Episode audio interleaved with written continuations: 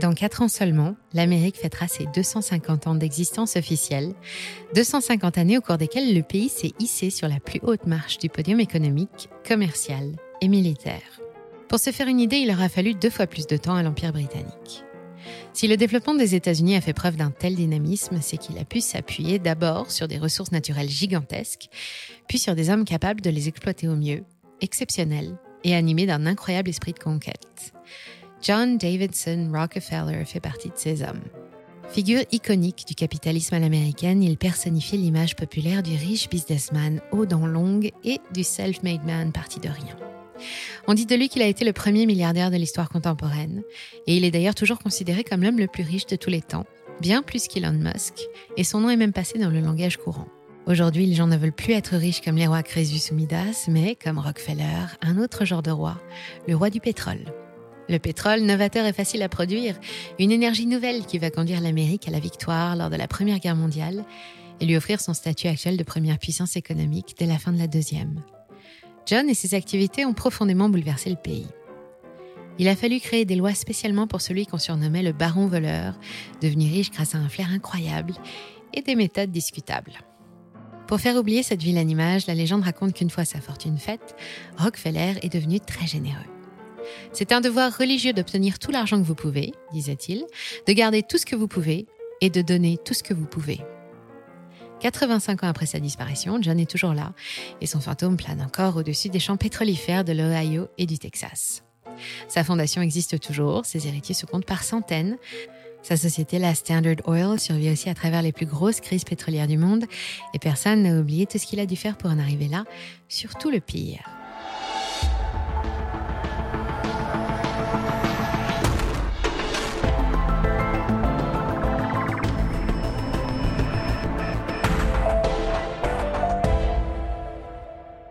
Avant de vous parler de John, je dois d'abord vous parler d'Ida. Ida Tarbell était une journaliste d'investigation indisciplinée et courageuse qui a vécu aux États-Unis entre 1857 et 1944, connue comme le loup blanc chez les manias de l'industrie pétrolière. Elle aura été pour John Rockefeller ce qu'Eliot Ness a été pour Al Capone, Lucky Luke pour les Dalton ou Van Helsing à Dracula. Un trouble fait, un rayon de soleil pour la justice américaine et l'une des premières lanceuses d'alerte de l'histoire. L'homme le plus riche du monde se serait bien passé de ses attentions. À cause d'elle, il a dû se résoudre à démanteler un empire qu'il a mis 44 ans à construire de ses propres mains et en partant de presque rien. À l'aube du XXe siècle, quand Ida décide de s'occuper de son cas, la Standard Oil Company contrôle 90% du volume du pétrole qui circule aux États-Unis. Elle est partout, dirige des centaines de filiales dans plusieurs États qui drainent des millions de dollars comme autant de ruisseaux chargés d'or qui filent se jeter dans le grand fleuve Rockefeller. Ida connaît bien le patron. Sa famille a déjà eu affaire à lui par le passé et malheureusement, elle a perdu, comme beaucoup d'autres.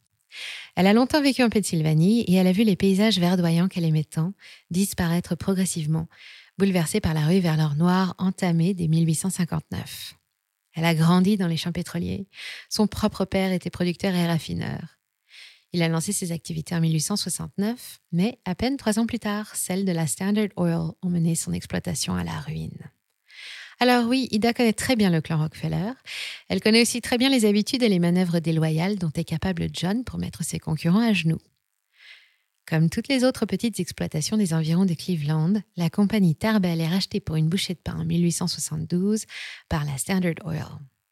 Cet épisode porte un nom qu'on pourrait croire tout droit sorti d'un manuel d'histoire, la conquête de Cleveland. Cette fois, pas de soldats, pas de combats, pas de front et pas de blessés. John Rockefeller s'est contenté d'user du pouvoir de son seul nom pour faire pression sur les sociétés de chemin de fer et les amener à augmenter les prix du transport en s'assurant que ses propres sociétés ne soient pas concernées. Ensuite, il organise un véritable blocus quand il fait interrompre tous les transports pétroliers autour de Cleveland. Du coup, les producteurs et les raffineurs concurrents ne peuvent plus écouler leurs marchandises. Étouffés par leurs besoins de trésorerie en seulement quatre mois, John n'a eu ensuite qu'à se baisser et à ramasser les miettes.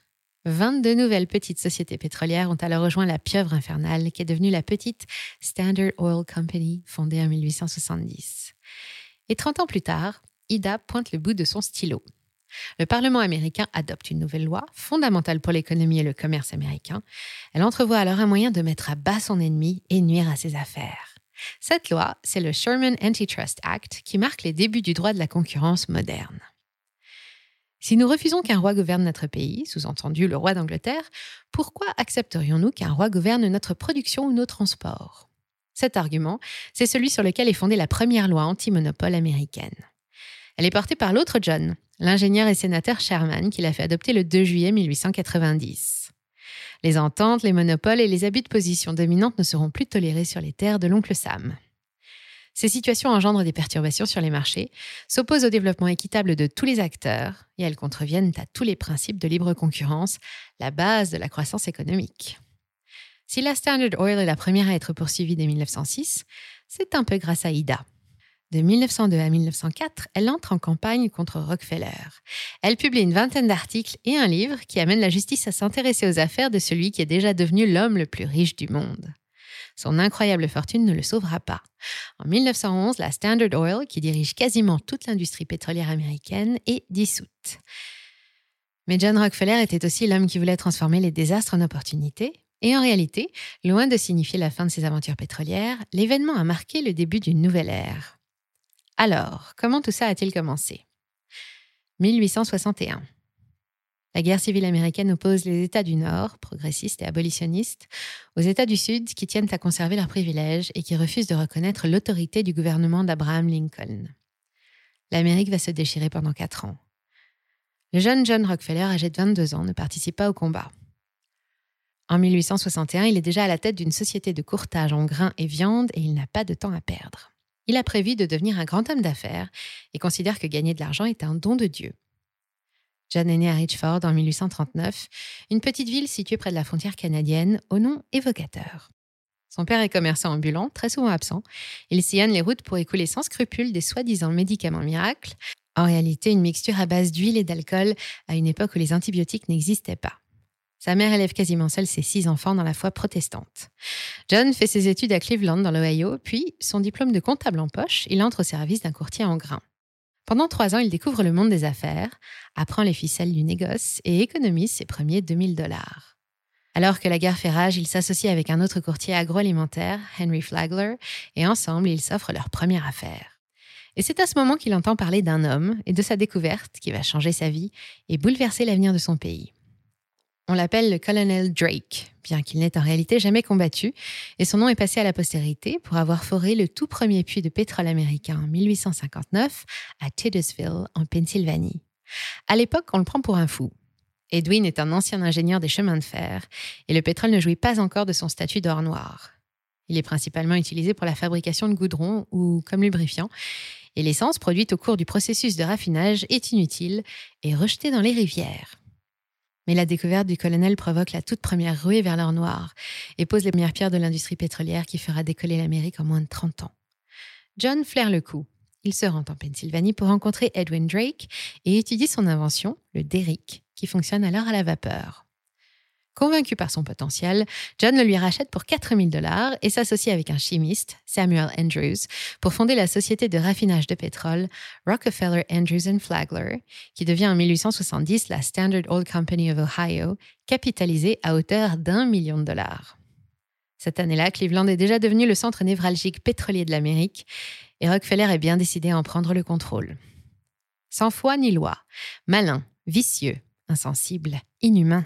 Les qualificatifs qui désignent John ne sont pas très élogieux. Après s'être assuré qu'il disposait bien du parfait contrôle de sa société, John s'est alors lancé dans un grand nettoyage géographique en rachetant toutes les sociétés de raffinage présentes autour de la capitale de l'État. En 1871, il passe un accord avec la Compagnie des chemins de fer, alors principal transporteur du pétrole dans d'immenses citernes de bois puis de métal sur rail, qu'on appelait alors des trains à huile ou oil trains parce qu'il est déjà l'un des plus gros acteurs de la région, il demande à bénéficier de tarifs de transport spéciaux et fait en sorte que le prix augmente pour ses concurrents. Parmi eux, on compte la Franklin Tarbell Company, la société du père d'Ida, et 25 autres petits exploitants raffineurs qui ne peuvent pas faire face à celui qui est déjà devenu le mania du pétrole. Cette année-là, la Standard Oil effectue son raid sur Cleveland et subit sa première attaque en justice pour abus de position dominante, mais il en faut beaucoup plus pour l'arrêter. Il reproduit la même tactique à Titusville en 1875, 25 raffineries achetées sur 27, puis à Pittsburgh en Pennsylvanie en 1879, puis à Philadelphie et enfin à New York en 1880. John veut rester seul raffineur de pétrole, c'est lui qui dicte les prix de vente du baril. En bon comptable, il réinvestit chaque dollar gagné, surveille les charges comme le lait sur le feu et étend rapidement ses activités sur tout le territoire américain. Après avoir englouti furieusement le plus de concurrents possible dans le secteur du raffinage, John se choisit d'autres cibles. À partir de 1879, il se met à racheter tout ce qui a un rapport avec le pétrole. Des producteurs aux transporteurs et des pipelines aux usines qui fabriquent les barils, il dévore tout ce qui passe à sa portée, sans respirer. Mais la loi ne le laisse pas tranquille. En 1882, il est à l'origine de presque un quart du pétrole américain quand l'État de l'Ohio interdit à un dirigeant de société de travailler dans un autre État que celui dans lequel se trouve son domicile. Même pas mal. Pour y échapper, il transforme la Standard Oil en trust en janvier 1882. Très malin, les actions des sociétés disséminées dans une vingtaine d'États ne sont plus détenues par des associés physiques, mais par le trust. Le lendemain, il ouvre ce qui deviendra la plus grosse entité du trust, la Standard Oil of New Jersey, et poursuit tranquillement ses activités. En 1900, la pieuvre Rockefeller contrôle 90% du pétrole américain. C'est elle qui fait le marché. Entre 1882 et 1906, elle verse presque 65% de dividendes par an à la poignée d'actionnaires qui se partagent les titres du groupe. John a officiellement pris sa retraite en 1897, mais il garde un œil et surtout le pouvoir sur l'ensemble de son empire. Il confie la Standard Oil Trust à son fils pendant qu'il se consacre à d'autres activités, investit dans l'immobilier et se découvre une âme de mécène. Puis Ida lance sa campagne de presse contre lui et la justice fédérale s'empare du dossier. Le nouveau siècle débute bien mal pour le clan Rockefeller. La Cour suprême de l'Ohio intervient sur demande de l'administration du président Theodore Roosevelt dès 1906. Et en 1911, à l'issue d'un procès inédit et retentissant, le Standard Oil Trust est déclaré coupable d'organisation de situations de monopole et d'entente illicite. Le procès révèle au monde entier les pratiques déloyales et les stratégies discutables employées par le roi du pétrole pour écraser ses concurrents et mener tout un marché à la baguette. Cette fois, c'est terminé. John a six mois pour liquider sa société. Enfin, terminé Pas vraiment. Ce n'est que le début d'une nouvelle aventure. 34 nouvelles sociétés indépendantes sont créées à l'issue du démantèlement du trust. Neuf d'entre elles vont garder le nom de Standard Oil et les autres s'appellent Conoco, Buckeye Pipelines, National Transit Company ou Swan Fitch. La Standard Oil Company of New Jersey a changé de nom. Désormais, on l'appelle par ses initiales, SO, qu'on prononce Exxon. Aujourd'hui, les choses n'ont pas beaucoup changé depuis John. ExxonMobil est considérée comme la descendante directe du Standard Oil Trust et de l'Empire Rockefeller. C'est aussi la plus grosse compagnie pétrolière américaine et la deuxième du monde derrière la Saudi Aramco. Après la Deuxième Guerre mondiale, trois des émanations de la Standard Oil se rassemblent autour d'autres multinationales du pétrole, la néerlandaise Royal Dutch Shell, les américaines Gulf Oil et Texaco, et l'anglo-iranien Oil Company, qui deviendra aussi BP. Ensemble, elles forment le cartel des Sept Sœurs. De la fin de la guerre jusqu'au premier choc pétrolier, à elle seule, elle contrôle 85% de la production mondiale. Aujourd'hui, on parle de super major où Big Oil, BP, ExxonMobil, Chevron et Conoco dominent toujours le monde et perpétuent les activités du trust de John Rockefeller. Il a quitté ce monde deux ans avant le début de la guerre, en 1937, à l'âge de 97 ans, mais son fantôme plane toujours. Disparu, John? Difficile d'y croire quand on regarde aujourd'hui à quel point ces sociétés se sont rapprochées au fil des années. Aujourd'hui, sous la bannière d'Exxon, on retrouve plusieurs anciennes compagnies issues du démantèlement de la Standard Oil, celle du New Jersey, mais aussi New York et la Vacuum Oil Company, connue par la suite sous le nom de Mobile. Atlantic Petroleum, l'Indiana, le Kansas et l'Ohio sont devenus BP et Californie et Kentucky forment désormais Chevron. Toutes ces sociétés sont aujourd'hui valorisées plusieurs centaines de milliards de dollars. Et mieux encore, avec la crise énergétique mondiale et le recours massif au pétrole de schiste, leur cours en bourse s'envole depuis le début de l'année. Disparu, John? Difficile d'y croire aussi quand on regarde d'un peu plus près son incroyable descendance. Il a eu cinq enfants et pas moins de 200 petits-enfants, arrière-petits-enfants et leurs enfants, des neveux et nièces, dont la plupart ont aussi connu d'extraordinaires destins. Pas étonnant quand on sait quelle fortune il leur a légué. À l'époque, l'équivalent d'1,5% de toutes les richesses des États-Unis, ce qui correspondrait en 2018 à environ 300 milliards de dollars. John est tout simplement l'homme le plus riche de tous les temps et ça fait de lui quelqu'un d'inoubliable. Avec cet énorme tas d'or, beaucoup de ses héritiers se sont payés des entrées en politique. On ne compte plus les sénateurs ou les gouverneurs Rockefeller, Prentice ou McCormick. Les autres ont suivi les traces de leur illustre aïeul en faisant fructifier leur argent dans les affaires, ou bien ont pris le chemin des banques.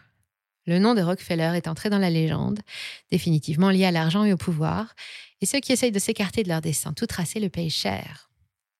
Le fils du vice-président Nelson Rockefeller, parce que oui, j'avais oublié des vice-présidents dans ma liste, Michael a connu une triste fin pour avoir voulu vivre sa passion.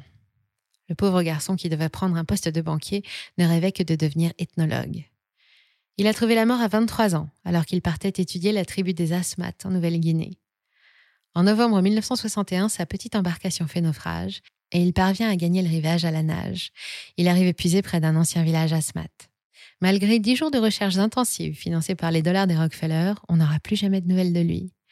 Officiellement, les crocodiles sont déclarés coupables, mais quelques années plus tard, une enquête révèle qu'il a bien atteint la plage, que les asthmates l'ont capturé et mis à mort dès son arrivée. Des faits confirmés par un autre ethnologue, un spécialiste cette fois, et par plusieurs chefs de tribus locales. Selon lui, ils étaient très intéressés par sa tête, un trophée qui n'a pas de prix et qui a pourtant coûté cher au pauvre Michael Rockefeller, lui qui voulait avant tout enrichir les collections des musées. Ça aussi, c'est un truc de famille. La fondation Rockefeller a été créée après le procès en démantèlement. John et son fils, John Jr., espéraient alors redorer leur image et celle de leurs activités, accusés de polluer et d'apporter le malheur aux populations locales. L'occasion était aussi trop belle pour le patriarche de la famille de mettre en pratique sa maxime favorite, gagner autant d'argent qu'il le peut et en donner autant qu'il le peut, mais pas n'importe comment. Dotée de 225 millions de dollars en mai 1913, la Fondation Rockefeller a pour but de promouvoir le bien-être de l'humanité dans le monde et le progrès scientifique. Elle s'intéresse à l'eugénisme et encourage les recherches génétiques ou finance des programmes d'études sociologiques pour essayer de comprendre le massacre de Ludlow, par exemple. Ah, je ne vous ai pas encore parlé de ça. En 1913 et 1914, l'industrie charbonnière américaine fait face à la plus longue grève de son histoire. À Ludlow, dans le Colorado, 1200 grévistes protestent contre leurs conditions de travail et leurs salaires ridicules. Pendant qu'ils campent près de leur mine, ils sont attaqués par la garde nationale et des hommes de main de la Colorado Fuel and Iron Company, propriétaire de la mine. Le campement sera incendié la nuit suivante sur l'ordre du propriétaire. Le lendemain, on compte 26 morts, 13 mineurs, 11 enfants et 2 femmes. Et à qui appartient la Colorado Fuel and Iron Company qui a donné cet ordre meurtrier? Devinez. Au début de la Première Guerre mondiale, les Rockefeller sont immensément riches, mais leur nom n'est donc pas très populaire. Alors John va donner en tout près de 500 millions de dollars. Lutte contre la tuberculose et réfection du château de Versailles en France, éducation des Noirs dans les États du Sud des États-Unis, puis après la Deuxième Guerre mondiale, promotion de l'art, de la culture ou de la recherche scientifique, rien n'y fait. Les actions de la Fondation, aussi bénéfiques qu'elles paraissent, n'ont pas spécialement changé l'opinion du monde sur la personnalité du baron voleur. Personne n'oublie que John est l'inventeur du charity business, cette activité qui consiste à donner généreusement de l'argent pour financer des programmes qui vont en rapporter encore plus. Par exemple, dès 1943, la Fondation va permettre la création d'un centre international d'amélioration du maïs et du blé qui va ouvrir la voie à la génétique végétale, aux OGM et aux semences brevetées, ce qu'on appelle la révolution verte. Une révolution qui n'a pas résolu les problèmes de famine, mais qui a fait gagner beaucoup, beaucoup d'argent aux grands semenciers. Un philanthrope, John Rockefeller? Merci d'avoir suivi cet épisode jusqu'au bout. Si ça vous a plu, on compte sur vous pour le partager autour de vous. Laissez un like ou une bonne note et vous abonner pour être informé des prochaines sorties. Et moi, je vous dis à très bientôt sur Money Radar.